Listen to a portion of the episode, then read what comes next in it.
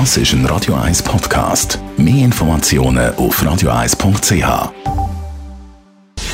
Gesundheit und Wissenschaft auf Radio 1. Unterstützt vom Kopfwehzentrum Irlande Zürich. www.kopfwww.ch das Leibniz-Institut für Wirtschaftsforschung an der Uni München hat herausgefunden, dass Homeoffice auf der ganzen Welt gut ankommt. Nach zweieinhalb Jahren Corona-Pandemie ist das Büro die zum weltweit verbreiteten Arbeitsplatz geworden. Noch nie vorher hat also ein Ereignis das Arbeitsleben so verändert.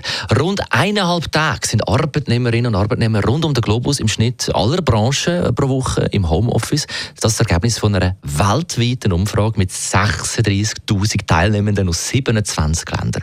Die Deutschen die sind im Schnitt 1,4 Tage im Homeoffice, Frankreich 1,3 Tage. Die Schweiz hat bei dieser Studie irgendwie nicht mitgemacht.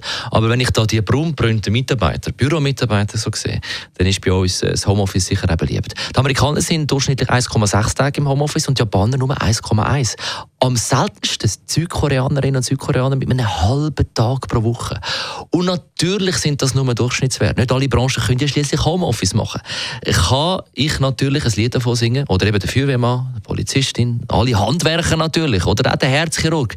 Das alles geht im Homeoffice weniger gut. Die Homeoffice-Umfrage hat übrigens internationale Gemeinsamkeit geliefert. Ein, und zwar in allen 27 Ländern ist das Heimbüro äh, der Mitarbeiter lieber als ihr Chef.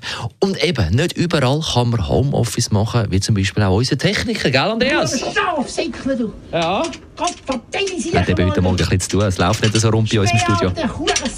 Montieren! steht unten noch? Für alles andere, du! Du nicht den Knopf noch drücken.